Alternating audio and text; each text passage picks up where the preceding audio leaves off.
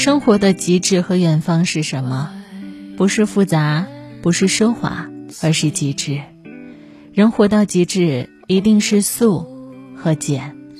物质是辅助我们生活的，可是当我们所有物品充斥了整个生活空间，我们开始为其所累。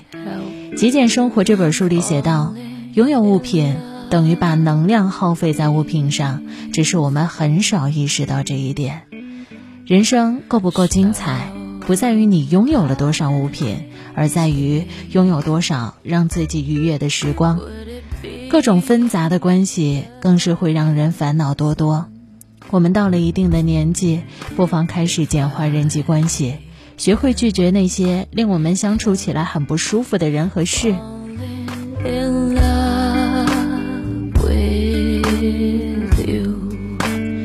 心无杂念是一种修正，不要把什么都当成是重要的，什么都是不能扔的。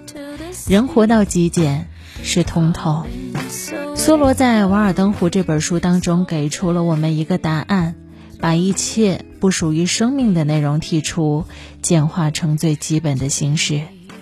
菜根谭里说：“风恬浪静中见人生之真境。”未诞生息处是心体之本然，简单自然不会手忙脚乱，寂静即是悠然自在。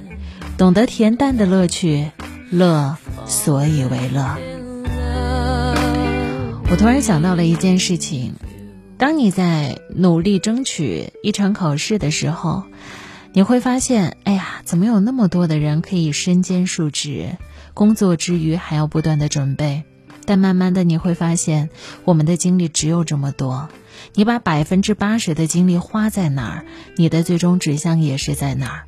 我们不可能同时去完成很多种工作和内容，并且把它们做到极致。极致是需要时间和精力的。